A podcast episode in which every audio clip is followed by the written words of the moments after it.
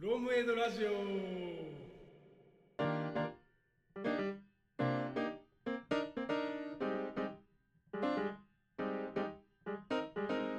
こんにちは。はい、フレームエドラジオ、えっと、初のライブ配信ですね。おおそうっすね。何？喋りたいの？喋るの？今日。回そうとしてるの？どど急にどうしたのかと思ったけど、はいお願いします。いつ、ね、回したいんだったら回してもらって全然いいんですけど。いや、回さない方ですね。でえっ、とですね今日からですねあのもう端的に言うと2人です、はい。あの私と今さっきちょっと最初喋ってた吉崎がいますというところですね。どうですか前回、前回までは3人でしたけどね。そう。宮田さんっていうねあのデンマークおじさんがいたんですけど いや俺らもうおじさんですよ年齢的には。デンマークの伝道師がね。あ伝道師はいということでですね、まあ、3人でやってたんですけど今日からですね今日の今回の、えー、と4回目のテーマになるんですけど、4回目のテーマから2人でやりますっていうところですねはい、よはいお願いしますろしくお願いします。はい。ほいと一応ですね今日ライブ配信初めてでちょっとあんまり勝手が分からずちょっと聞こえにくいとかあったら、まあ、ぜひ全然あの途中でもチャットとか投げてもらってもいいので、えー、とやっていきましょうってところですね。はい、はい、で内容としてはですね今回は、えー、と一応発達障害というものをテーマに取り上げさせていただいていて、はい、で、えー、とその発達障害についての、まあ、基礎知識のところっていうのを、えー、と僕らの、まあ、理解、まあ、ちょっとちょっと専門家ではないので僕らがちょっと間違ってるところがあったらそれこそ突っ込んでいただきたいですけど、えー、と発達障害に対する、えー、と基礎知識のお話をさせていただいて、えー、と理解を深めていただければいいのかなっていうところがまず一つやらせていただきます。であとは、まあ、その基礎知識に関してまあ、今回ですね理解しやすいようになんか吉崎さんがあのドヤ顔でクイズを作ってきてますんでドヤ顔はドヤ顔でね。得意のドヤ顔でね。クイズドヤーっつってなんか作ってきてるので えとその、えー、とクイズ、まあ、あとはあれかなえっ、とそうかクイズだねクイズをやらせていただこうというコンテンツで、えー、と今日やらせていただきたいと思ってますお願いしよますろしくお願いしお願いします。ます。はい。でですね、ちょっとメンバーが減ったことにより、僕が結構喋らなきゃ、いつもですね、僕はあんまり喋ってなかったんですけど、僕がいっぱい喋ることになるという、そういう罠が仕掛けられてまして、僕がいろいろ調べてきています。まあもちろん、あの吉崎さんの方もですね、あのいろいろ調べていて、えっと、まあ私が説明が足りない分とか補足してもらいながら、やっていこうと思ってます。はい。まあ、で今回そうですね、あうんのちょっと配信の目的はあんまちゃんと言ってなかったですけど、うん。あの発達障害の当事者の方というよりはその周りの方発達障害のことを、えっと、周りの人が理解して知っていくことで、まあ、当事者の方はもっと生活しやすくなるし、うん我々も知っていることによってもっと積極的に関わっていけるんじゃないかというようなことで、えっと、今回発達障害について学んで発信してますのでよろしくお願いします。まあちょっと私は違うんですけど私の場合は 私のスタンスはまあ仕事の現場っすねあの主に仕事の現場で、まあ、まさにちょっと話出ますけど、えー、と実際にこう身近に発達障害の方がいらっしゃったんで、まあ、そういう人たちの理解を深めようっていう風な形がどちらかというと私の視点です。まあ、吉崎さんはあのちょっと違ったということで、はい、まあ、方向性は一緒ですね。うん。はい。まあ、ということでちょっと仕事関連に向けてなんか補足しつつ説明していくっていう形になっていきます。はい。でまずちょっとじゃあ早速なんですけど、えー基礎知識編ということで、えーとまあ、主にですね、まあ、我々、えーとまあ、いろんなサイトとかあとはまあ書籍とか動画とかあと NPO の方にあのお話を聞いて、えー、とその辺聞いた知識っていうのを、えー、と僕らの視点とか、えーとまあ、さっきも言ったけど、まあ、間違ってることがあったらご指摘もらいつつご説明していきたいと思っていてでベースが、えー、と厚生労働省のサイトに「みんなのメンタルヘルスケア」ってサイトがあるんですけどこれ吉崎さんはもちろん熟読されていやーもうここ2日ぐらいめちゃくちゃ見ましたね。読んだ？それがもう写経できるでしょ写経もできちゃうかもしれないぐらいの読み込み具合です。あーちょっとそこはできますってなんかちょっと自信持って言ってもらえたできます。はいできます。はい。私はできます。はい、はい、あの別に僕らふざけてるつもりはないのでなんかちょっと面白おかしくできればと思ってますが、えっとでそこで載っているのが5つあって、えっとまず1つが自閉症スペあ自閉スペクトラム症というもの ASD というものですね。であとは、えっと中位欠如多動症 ADHD であと LD 学習障害、えー、と喫音症チック症っていう、まあ、一応5つのものが取り上げられて、えー、とサイトに載ってます。はい。でそれらのうち、し、まあ、ちょっとこうラジオなんで、まあ、時間もそこまでなかったりするので一応上からですね3つ、えー、と自閉スペクトラム症と、まあ、ADHD と LD 学習障害、まあ、ここに3つ触れたいと思ってます。はい、はい。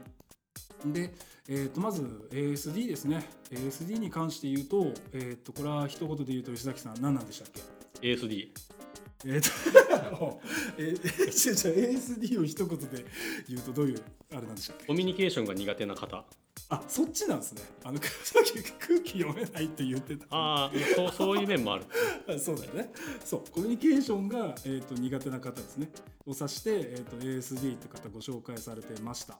で例えば、えー、と自分で気持ちを伝えるのが難しかったりとか、まあ、相手の気持ちを汲み取ったりみたいなとこがなかなか難しいっていうふうに紹介されてました、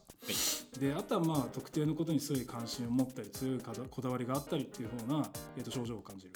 方がいらっしゃるところでしたねこれが、うん。えー、と ASD 自閉スペクトラム症の方の特性と。そうそうそう、はい。でそれこそまあなんかこれだけ聞くとねなんかあの、まあ、実はこうライブ配信とは別に本配信として撮ってたりするんですけど、まあ、この辺の症状とかだけ聞いてるとまあなんか自分もそういうところを該当することあるなとかって感じたりしますけどね正直。なんかこう強い関心あることばっかりにこう向いちゃったりとかあるんじゃないですか吉崎さん。やっぱゲームばっかりやってるから。ゲームばっかりに集中して あの夜更かしをしたりとか。まあありますね。ありますよね、はい。だからまあなんていうのかな、まあ、別になんか身近に自分も該当したりもするし身近にもいそうだなっていう感じはしてたりしてます。で例えばこれが仕事においてなんかどういう形で見られるかというとやっぱり言った通りでコミュニケーションが難しかったりするのでやっぱりほうれん草できない人とか、まあ、あとは優先順位つけるの難しかったりとかあとはなんかこうざっくりした依頼の仕方なんか適当にやっててくださいみたいなこと言われると、まあ、難しいみたいな話がやっぱ紹介されたりしてますね。うん。うん、でえっ、とまああれですね。でこういうのっていうのはどう対処すべきだと思いますか吉崎さん？普通にこう職場でやってる指示の出し方うん。なんか相手が理解してるからこれ言わなくていいやみたいなことじゃなくて、うん。ちゃんと説明するとか、あの文字でちゃんと伝えるとかメールで伝えるとかうん。なんかそういう工夫とかをすることによってだいぶ変わるんだろうなっていうのは思いますね。そうですよね。だからまあやっぱり一番良くないと思ったのはこの適当に依頼するみたいなね。ここれだよね。これ正直なんか誰に依頼する誰に作業をお願いするにあたってもダメでしょうと思うよね。うん。正直。まあそれは、まあ、書籍にまさにこういうこと書いてあったんだけどね。適当にやっといてって言われてもできない。まあなんであれですよね。上司から、えー、と仕事の依頼とか、まあ、それこそほうれん草とか優先順位とかっていうんだったら、まあ、この辺はね丁寧にあの仕事の一コミュニケーションとしてやっていくってことがしっかりやれればいいのかなという話かと思ってます。はい。はい。まあ、それが ASD って感じですね。ちょっと早押しでいきますけども。はい。で次 ADHD ですね。えっ、と注意欠如とか多動症。これ2つの意味があるんですよね。あるんですけど、注意欠如注意欠如多動症をうん、合わせて ADHD ね、ADHD うん、で、えー、とこれは、まあ、発達年齢っていうんですけど、まあ、今の年齢ですね、まあ、例えば私今35なんですけどあんまり言いたくないですけど35なんですけど。誰も気にしてない。35なんだけど、えー、と例えば落ち着きがないとか、まあ、大人になるにつれ基本的に落ち着きって持てると思うんですけど、まあ、やっぱりちょっと落ち着かないとか、まあ、あとは待てないとか集中できないとか、えー、と作業のミスが多いとかっていう風になってしまううんという方が、えー、と該当する方ということになってますと。でそれこそ NPO の方の、えー、とお話聞いた中で、えー、と例として挙げられてたのはこれ子どもの例なんですけど、まあ、定期券年20回なくすという方がいいるっていうね。これ結構衝撃的だったけど、うん。なんかそんなに分かりやすくねそうなんかしゅ、まあ、これ多分集中できないとかミスが多いというところになるのかもしれないですけど、まあ、そういった子がいるのかというところが結構衝撃でしたね。うん。うん、どうですか吉崎さん。注意欠如多動症についてどう思いますか？うん、あんまやっぱ仕事でもミスが多く出ちゃうとかっていうのは支障ありますよね。ありますね。まあなんかこう疲れてたりするとやりがちだけどね正直。うん、疲れてたりとか寝てなかったりするとまあむっちゃミスするけどね。こうメールとかもわけわからん文字書いてたりとか誤字脱字とかって自分でも全然やるはやるけど。まあ、ただ本人がこうあのどんな気にしてもそれが防げないっていうのが、まあ、あの障害になっているということですね。あーこれはちょっと語弊があるかもしれない。だからそのやり方を工夫してうまく生活している人っているので。ああまあ工夫によって解解消できるところもあるっていう。そうそうそう。あのちょっと説明してなかったですけど発達障害ってあのそれこそね子供の頃から、まあ、生まれ持って先天的に持つものなのでえっ、となんかあれだよね。完全に治療するみたいな話ではないんだよね。治療とかではないっていうことですね。そうだよねでだからそれとどうやって向き合っていくかみたいな話が大事で、まあ、それこそ、えっとまあ、ミスが多いんでしたら、まあえっと手順化するっていうことも大事だし、まあ、それこそその手順をどれだけ分かりやすくするかとか、まあ、あとは、えっと仕事、まあ、それこそ多中欠如の人とかで言えば、えっと仕事に対する、まあ、ミスとかが多い可能性がある方なのでそれを上の人がしっかりチェックしてあげるとか、まあ、そういうことが大事なんだろうなって思ったりしますけどね。うんそうですねって感じですかね。はい、あとは一応最後ですね、えっ、と LD、まあ、発達あの学習障害というとこ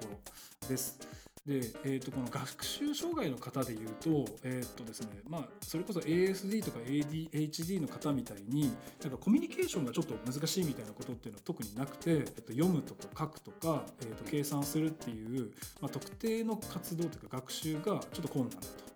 いうところがあったりします。でまさに、うん、と私のちょっとこれ、えー、と紹介してちょっとまあ悪い気しないでほしいっていう例なんですけど、えー、と身近にいる方で言うと,、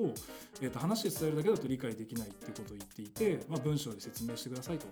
いうことを依頼をまさにされましたというところですね。まあ、ただね、あのー普通に仕事する上でね、あの話して伝えるだけで終わらすっていう、まあ、やり方もあるかもしれないけど、まあ、正しく理解してもらうっつったら、まあ、文章で伝えるのって、まあ、当たり前だよね正直、まあそうですね。うん、やらなきゃいけない本当はやらなきゃいけない。よね、なかなかできてないけどね。あそうそう。あのーまあなんかんなんだろうな。ここの人こういう人であうんの呼吸でいけますみたいな人だったら全然ねそんななくてもいいのかもしれないけど、うん。まあ基本的にこうやっぱ人見て仕事の仕方っていうのは工夫しなきゃいけないから、うん。えー、と依頼の仕方っていうので、まあ、丁寧にすべきであれば、まあ、やるべきかなと思うけどね。うん。話すだけじゃなくて、まあ、文章で書くとか、そうですね。うん。はい、どうですか？LD 学習障害についてあの関わり方的に何か補足とかありますか？補足はないです。大丈夫です。あーそんななんか高速でなんか巻きで終わらせようとしてる感があるけど。なんかあのしっかり伝えられることがあったら伝えてもいいと思うんだけど大丈夫ですか、はい。特に。あ大丈夫ですか、はい。早足でお伝えしましたが、えー、と ASD の方っていうのはまあコミュニケーションが結構相手のなんか、えー、と気持ちとか汲み取るのが苦手っていう方でで、えー、と注意欠如とか多動症っていうのは落ち着きなかったり集中できなかったりする方だったりする。で LD とか学習障害の方は、まあ、一部の学習が困難だったりする、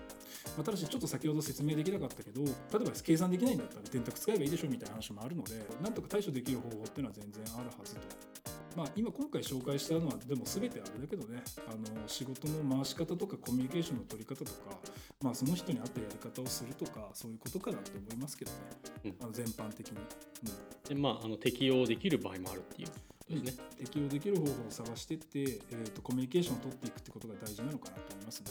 うん、はい